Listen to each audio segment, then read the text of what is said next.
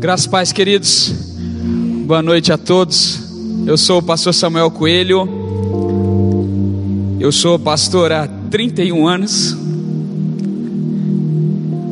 e sempre que eu subo aqui, nesse lugar, eu me sinto temoroso, porque a gente, nós somos responsáveis aqui em transmitir a palavra de Deus. E nessa noite especial, eu sei que Deus tem algo para o teu coração.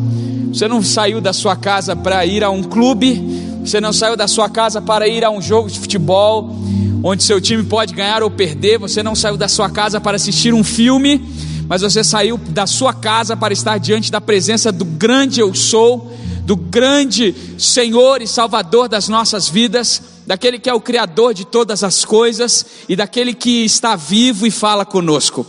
Por isso, nessa noite, eu tenho certeza que esse Deus que é vivo e que está aqui nesse lugar, Ele quer falar com você.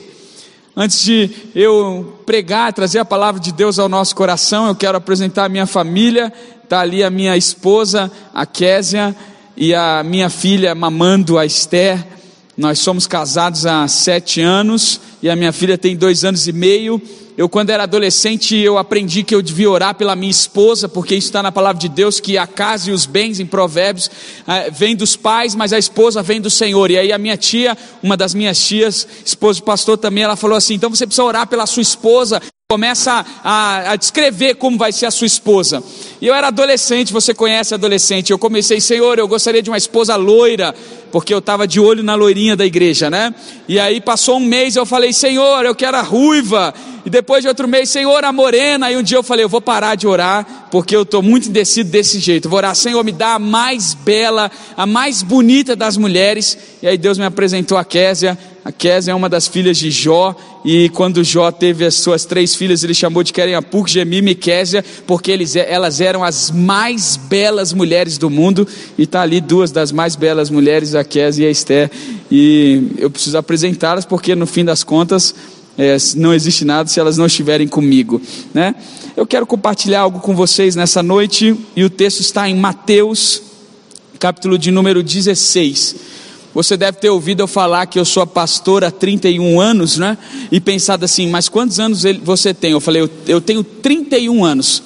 E eu sou pastor há 31 anos. Eu sou filho de pastor e eu nunca ouvi Deus do céu descendo falando assim: você vai ser pastor. Mas desde que eu nasci, eu tenho a convicção e a certeza absoluta de que não existe outra coisa para eu fazer na vida senão pregar o evangelho. Tem uma das minhas amigas de sala aqui, às vezes ela, e ela me vê pregando todo mês lá num curso que não tem nada a ver com, com Bíblia, com Deus, mas é o que eu mais amo fazer. Então hoje à noite que eu quero fazer aquilo que eu amo fazer, o que eu faço durante toda a minha vida, e pregar a palavra de Deus que me apaixona. Mateus 16, do 13 em diante. Você achou aí? Quem, quem achou, fala assim para mim: Eu achei. Muito bem, já que a maioria achou, então nós vamos ler. Está lá. Indo Jesus para os lados de, para os lados de Cesareia de Filipe, perguntou a seus discípulos: Quem diz o povo ser o filho do homem? E eles responderam: Uns dizem João Batista, outros Elias e outros Jeremias ou alguns dos profetas. Mas vós, continuou ele, quem dizeis que eu sou? Respondendo Simão Pedro disse: Tu és o Cristo, o Filho do Deus vivo.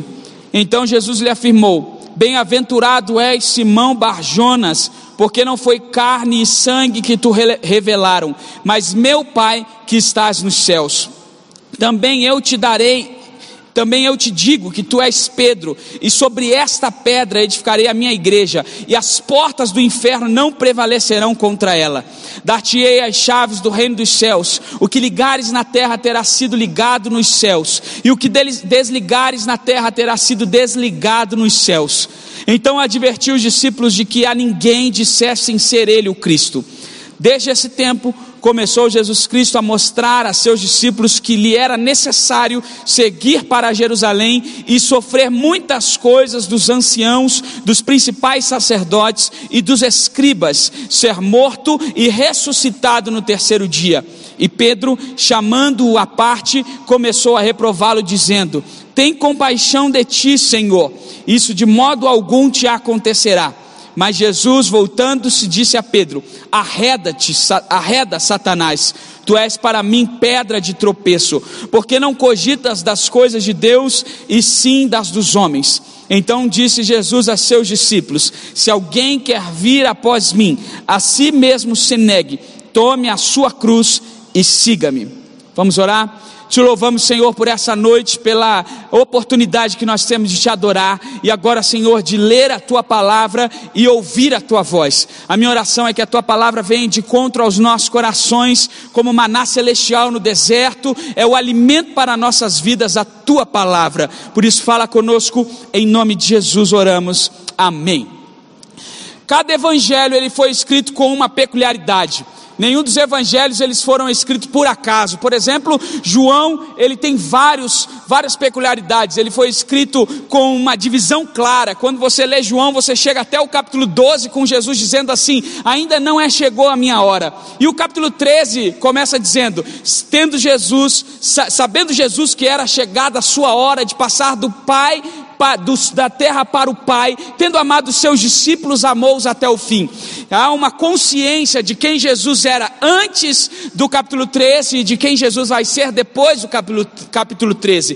Cada discípulo, então, ele olha para o seu ambiente e escreve o seu evangelho como uma resposta a esse ambiente. Mateus não é diferente, Mateus é um publicano e ele teve um encontro com Jesus muito especial. Jesus ele chega até o lugar em que Mateus estava na e ele fala assim: "Olha, a partir de agora você vai me seguir. Eu quero ir até a sua casa". Ele vai até a casa de Mateus. Os fariseus começam a reclamar porque diante dos olhos daquela sociedade Mateus é um pecador, porque ele era um publicano, alguém que roubava dinheiro, coletando impostos dos seus irmãos, dos judeus Deus, então ele tinha, sofria com esse preconceito, e aí lá nessa casa, na casa de Mateus, Jesus diz assim: Olha, os sãos não precisam de médicos, mas os doentes, eu não vim para os sãos, eu vim para os doentes, e ele dá uma declaração, ele faz uma declaração de amor a todos os pecadores, como nós, em Romanos 3, 23, o apóstolo Paulo escreve: Todos pecaram e carecem da glória de Deus, nós somos tão pecadores como Mateus era, e precisamos ter esse encontro com Jesus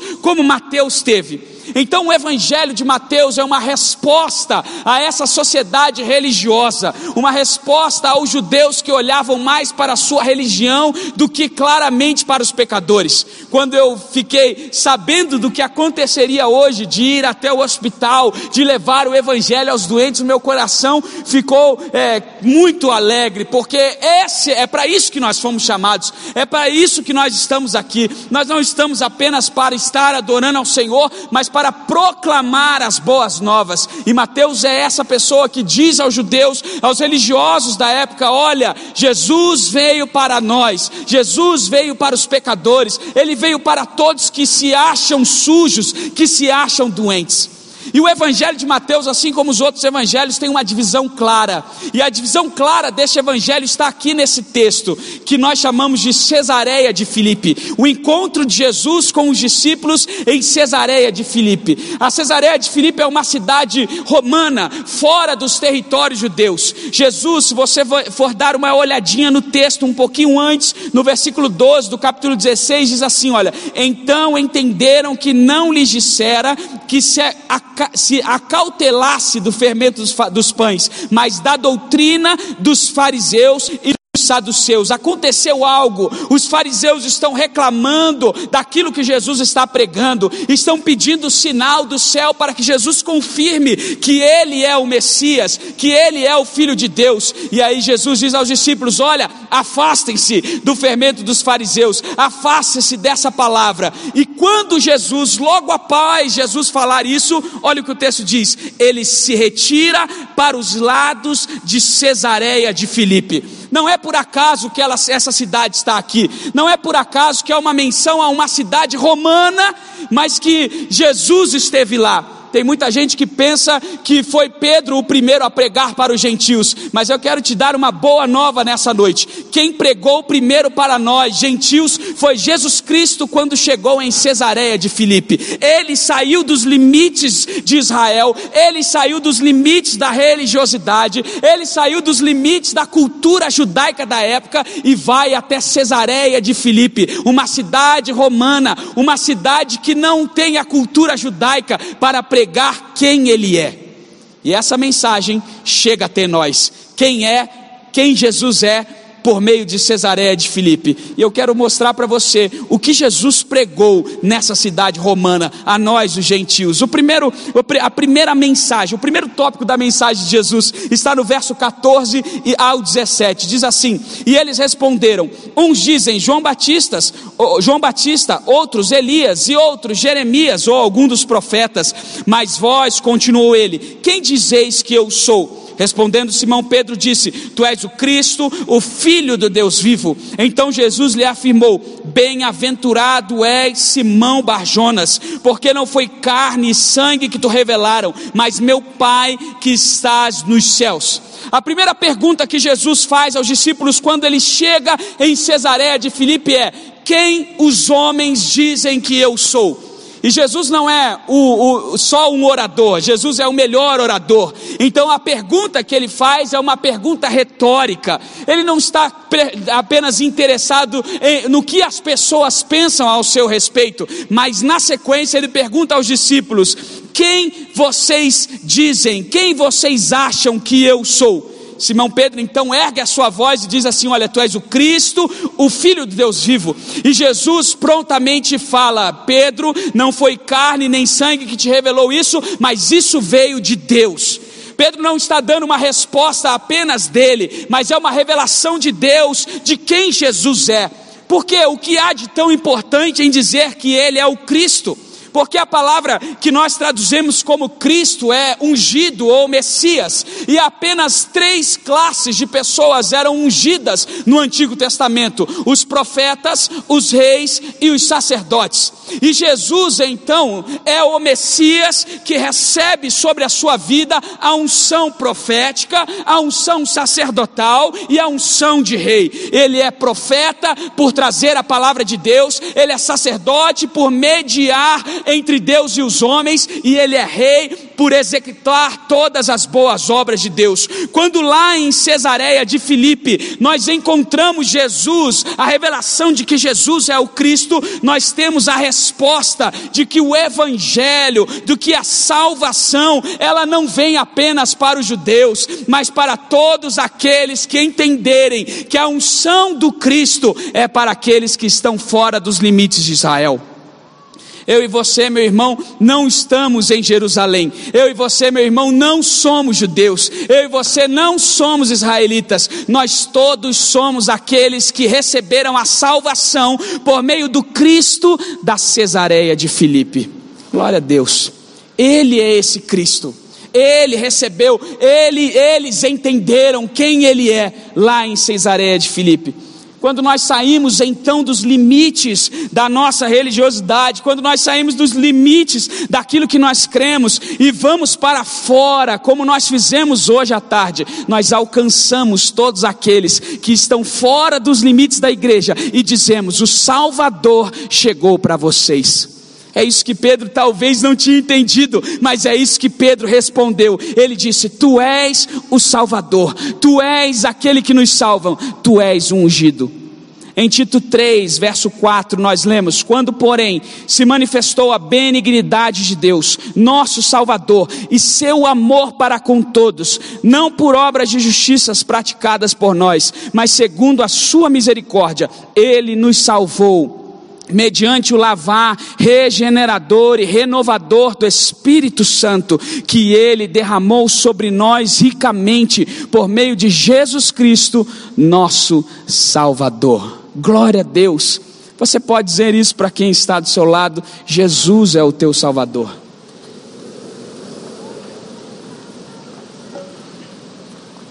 A segunda revelação está no verso 17 em diante, e ela diz assim: então Jesus lhe afirmou: Bem-aventurado és Simão Barjonas, porque não foi carne e sangue que tu revelaram, mas meu Pai que estás nos céus.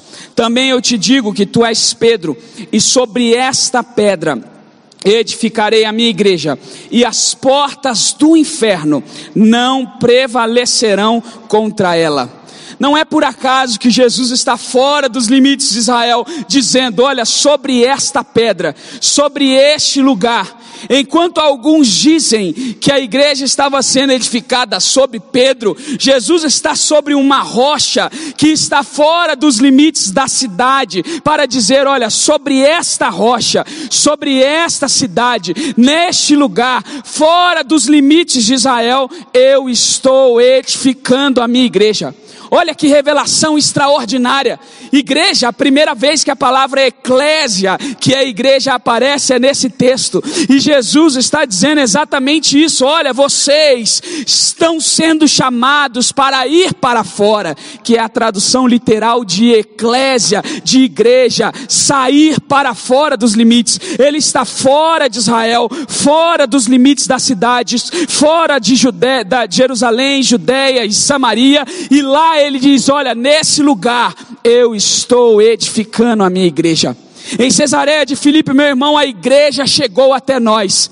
Em Cesareia de Filipe, eu e você podemos fazer parte da igreja, porque se Jesus não tivesse saído dos limites da cidade, se Jesus não tivesse saído dos limites de Israel, talvez eu e você não pudéssemos estar aqui. Mas quando Jesus sai dos limites, ele nos oportuniza participar desta igreja, de uma igreja que está fora dos limites, de uma igreja que não está confinada à religiosidade dos judeus ou de Israel, mas de uma igreja que está edificada no seu nome. Glória a Deus.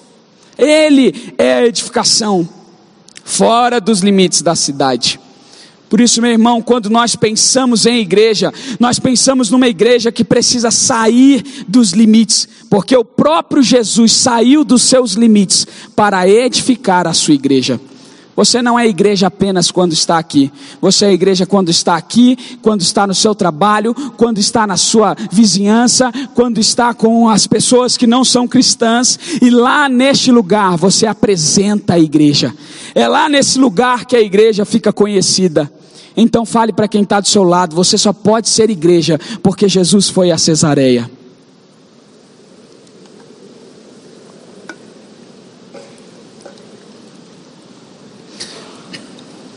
Olha o que o texto de Efésios 2,19 diz: Assim, já não sois estrangeiros e peregrinos, mas concidadãos dos santos, e sois da família de Deus, edificados sobre o fundamento dos apóstolos e profetas, sendo Ele mesmo, Cristo Jesus, a pedra angular.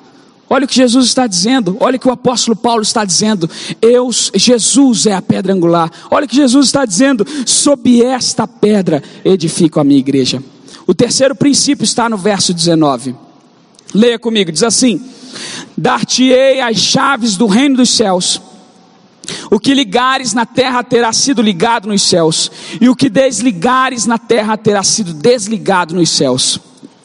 Então advertiu os discípulos de que a ninguém dissessem ser ele o Cristo. A terceira revelação está ligada ao reino de Deus.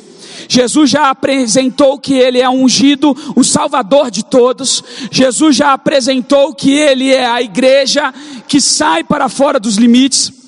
E agora ele apresenta o reino ele está dizendo o seguinte: olha, tudo aquilo que vocês ligarem, eu estou entregando nas mãos de vocês a chave que é uma resposta, a chave que abre uma porta, e essa porta é a porta do reino de Deus. Quando o judeu ele fala de ligar e desligar, está intimamente ligado a proibições e a concessões. Para os judeus, eles podiam, os sacerdotes, os fariseus, os sumos sacerdotes, eles tinham poder de ligar e de desligar uma pessoa da eternidade ou não. Quando alguém era ligado, ele estava na eternidade. Quando alguém era desligado, ele estava fora da religião. Ele estava condenado a viver fora da religiosidade, fora da religião judaica. Então Jesus entrega nas mãos a chave do reino. Ele diz assim: Olha, eu, eu, estou entregando uma outra chave, a chave do reino dos céus. E agora, meus irmãos, quando vocês tomarem posse dessa chave, vocês vão ligar coisas no céu e desligar coisas nos céus, ligar coisas na terra e desligar coisas na terra. O que Jesus está dizendo aos discípulos é que nas mãos dele, nas mãos deles agora estão, está a capacidade de trazer o reino a esse lugar. Nós não estamos aqui nessa noite em um templo apenas, em uma construção apenas, mas nós estamos aqui no pedaço do céu na terra. Eu e você somos o próprio céu por onde nós passamos. Eu e você somos embaixadores do reino de Deus. E eu não sei se você tem essa noção do que é ser um embaixador, mas existe uma diferença entre consulado e embaixada. O cônsul é apenas o representante de um território, mas a embaixada é o próprio território em outro país. Então, quando o apóstolo Paulo diz: Olha, nós somos embaixadores do reino de Deus, ele está dizendo assim: eu e você somos a própria representação do reino de Deus aqui na terra. Por isso há um poder extraordinário em nossas mãos de revelar o reino a essas pessoas.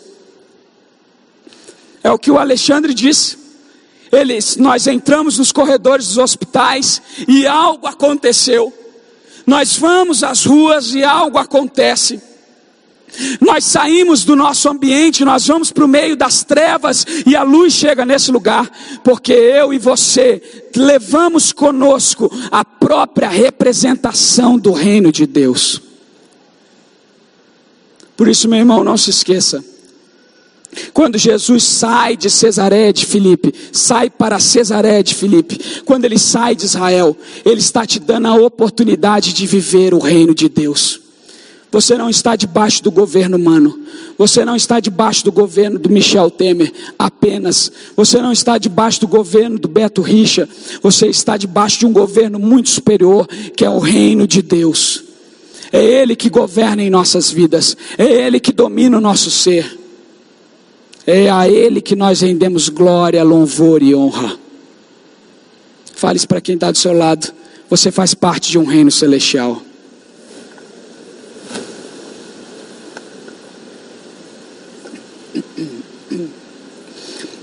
Quarto princípio. Olha o verso 21. Desde esse tempo, começou Jesus Cristo a mostrar a seus discípulos que lhe era necessário seguir para Jerusalém e sofrer muitas coisas dos anciãos, dos principais sacerdotes e dos escribas, ser morto e ressuscitado no terceiro dia. E Pedro, chamando-o à parte, começou a reprová-lo, dizendo: Tem compaixão de ti, Senhor. Isso de modo algum te acontecerá. Mas Jesus, voltando-se, disse a Pedro: Arreda, Satanás. Tu és para mim pedra de tropeço, porque não cogitas das coisas de Deus, e sim das dos homens. Então disse Jesus a seus discípulos: Se alguém quer vir após mim, a si mesmo se negue, tome a sua cruz e siga-me. A mensagem de Jesus aos discípulos em Cesareia de Filipe caminha para o final. E o final não é vitorioso como eles esperavam. O final o conduz a uma cruz. E falar de cruz é falar da pior coisa que um judeu conhece. A cruz é a condenação à morte. A cruz é para amaldiçoados. Por isso o profeta Isaías diz: Maldito o que é lançado no madeiro, porque a cruz é um lugar de maldição. A cruz é o lugar em que os presos vão. A cruz é o lugar da escória da humanidade. E agora Jesus chega depois de entregar em suas mãos a, a, possibilidade de salvação, depois de apresentar à igreja, depois de entregar em suas mãos o reino dos céus, ele diz o seguinte: Olha, mas vocês vão ter que tomar a minha cruz e me seguir, vocês vão ter que morrer, vocês vão ter que negar quem vocês são. E não há nada pior, meu irmão, do que negar a nossa própria identidade. E não há nada pior do que ser condenado e amaldiçoado. Pedro então levanta a sua voz, chama, chama Jesus à parte e diz: Senhor, não faça isso. Senhor, não faça isso. Aquele mesmo homem que acabara de ter sido inspirado por Deus, agora tinha sido inspirado por Satanás. Cinco minutos levaram Pedro de um homem santo para um homem usado pelo inimigo. E aí Jesus fala: Você não está cogitando das coisas de Deus. Não é isso que eu estou ensinando. Na verdade, meus irmãos, se vocês querem me seguir, se vocês querem vir após mim, vocês vão precisar levar a cruz. A cruz, então, agora em Cesareia de Filipe, ela toma uma outra proporção. A cruz, que então era um lugar de maldição, para nós gentios, para nós que estamos em Cesareia de Filipe, é um lugar de bênção. Ela deixa de ser um lugar de morte, ela deixa de ser um lugar de, de condenação, ela deixa de ser um lugar de maldição, e por meio de Jesus Cristo, ela se torna o nosso lugar de bênção. Por isso, quando você chega a uma igreja, lá naturalmente tem uma cruz vazia, porque olhamos para essa cruz, porque olhamos para esse lugar, nos lembramos que aquele lugar era para ser nosso, mas porque Jesus morreu nesse lugar, ela está vazia e nós não estamos lá. O convite de Jesus é: tome a sua cruz, leve a sua morte, leve a minha morte, leve consigo meu vitupério, leve consigo meu sofrimento. Não tenha vergonha do meu sofrimento, não tenha vergonha da minha morte, e você vai ter a vida. Glória a Deus. A cruz é colocada em Cesareia de Filipe. A cruz é colocada fora dos limites de Israel, para que eu e você pudéssemos participar dessa cruz. Em Hebreus capítulo 13, no versículo 10, o autor de Hebreus escreve assim: Possuímos um altar, do qual não tem direito de comer os que ministram no tabernáculo pois aqueles animais cujo sangue é trazido para dentro do Santo dos Santos, pelo sumo sacerdote, como oblação pelo pecado, tem o corpo queimado fora do acampamento. Por isso, foi que também Jesus, para santificar o povo, pelo seu próprio sangue, sofreu fora da porta. Saiamos, pois, a ele fora do arraial levando o seu vitupério. Jesus não morreu na cidade, Jesus não morreu no templo, Jesus não morreu no centro da cidade, Jesus morreu fora do arraial. Jesus morreu no lugar mais alto, onde todos pudessem ver o seu sofrimento. Mas antes dele ser crucificado, lá em Cesaré de Filipe, ele já, ele já tinha dito: levem a sua cruz, sigam a mim, negue a sua vida venham após mim. Em Cesareia de Filipe, eu e você, meu irmão, temos acesso à cruz. Eu e você temos acesso à salvação por meio da cruz vazia. Em Cesareia de Filipe, Jesus nos dá a oportunidade de participar de uma cruz que seria apenas de judeus, mas quando ele sai dos limites da cidade, ele fala assim para vocês, gentios, para vocês que são de Curitiba, para vocês que são brancos, negros, amarelos, todos vocês podem participar dessa cruz. Então você pode dizer isso para quem está do seu lado, você pode participar da cruz vazia.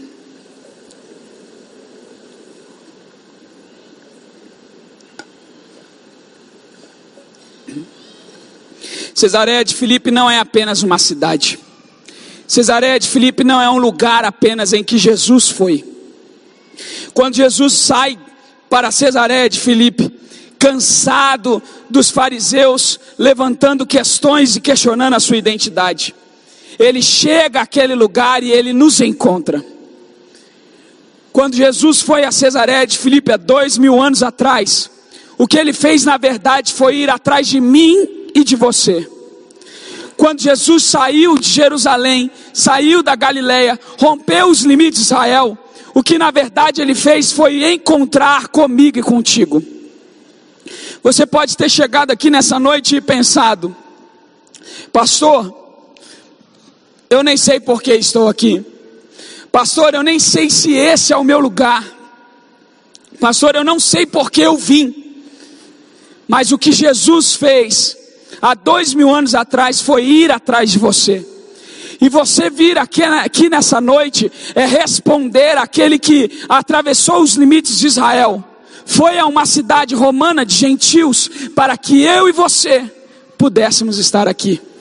Então, antes de você sair de casa, ele foi até você. A nós que somos cristãos, o convite de Jesus é saiam dos seus limites. Rompam os limites da sua Israel. Rompam os limites da sua cidade, Jerusalém. Vão até Cesareia de Filipe. Vão até lugares onde estão pessoas que precisam de salvação. Como nós precisamos de salvação. Vocês hoje romperam um limite. Vocês hoje saíram das suas portas, das portas da cidade, e foram até a Cesareia de Filipe, chamada Hospital do Rocio. Lá vários gentios, lá vários doentes, estavam ansiosos, esperando que Jesus chegasse. E vocês, como embaixadores do reino, como aqueles que têm a chave do reino de Deus, foram a esse lugar e abriram as portas para que eles pudessem entrar. Mas a cesareia de Filipe não é apenas o hospital do Rocio. A cesareia de Filipe é a sua vizinhança. A cesareia de Filipe é o seu trabalho. A cesareia de Filipe é a sua cidade, a o seu bairro, o seu, a sua escola, a sua faculdade. Lá existem pessoas ansiosas e sedentas para que o Jesus chegue nesse lugar e diga: Eu sou o Cristo. Ele é o Cristo, Ele é o teu Salvador. Ele precisa desses discípulos que foram levados por Jesus a esse lugar, que tiveram um encontro com Cristo, dizendo: Ele veio para você. Eles precisam desses discípulos que entenderam o reino de Deus, dizendo: Você pode entrar no reino. Esse governo ele te persegue, esse governo ele te usurpa, mas o governo celestial é justo. Esses discípulos precisam chegar a essa cidade sem esperança, porque nessas cidades as cruzes, as cruzes significam morte, e a nossa cruz significa vida, e vida com abundância. Eles precisam de pessoas que cheguem lá e levem essa cruz que nos alcançou. Por isso, meu amigo, meu irmão, nessa noite, o convite de Jesus é rompa os limites, saia da cidade, encontre com Ele longe da religiosidade, longe das, das convicções, às vezes que usurpam a nossa fé, e encontre-se com Jesus, o Jesus que te alcançou na Cesareia de Filipe. Eu e você hoje somos a resposta de Jesus para aqueles que ainda estão neste lugar.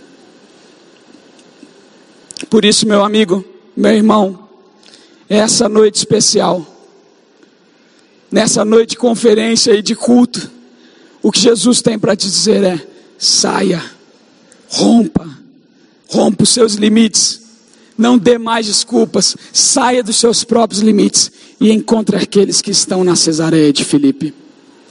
Eu quero orar com você.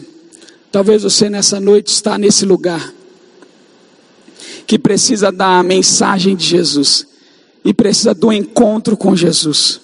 Jesus nessa noite está dizendo para você: Eu já estou aqui, eu já te apresentei, eu já estou dizendo quem eu sou. Eu sou o teu Salvador, eu sou o teu Cristo, eu sou a tua cruz vazia. Coloque-se de pé. Se você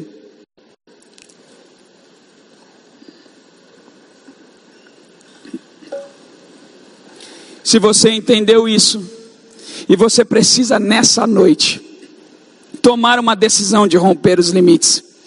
Não existe lugar melhor para estar do que aos pés do Senhor. Não existe lugar melhor para estar do que na presença do Senhor. E eu sou cristão há 31 anos. E eu sempre aprendi que o altar é o lugar onde as lágrimas elas não descem, elas sobem. Porque no altar as lágrimas elas são recolhidas pelo Senhor. Quando você chora para um namorado, para uma, uma pessoa, para um psicólogo, essas lágrimas caem no chão. Mas quando você chora para Deus, o choro ele nunca cai. Ele sobe até o altar de Deus em forma de oração. Ele sobe ao lugar onde as orações são respondidas. Ele sobe ao lugar onde as respostas são alcançadas. Por isso, meu convite nessa noite é que se você precisa encontrar com Jesus, esse é o lugar para você. Eu quero orar com você.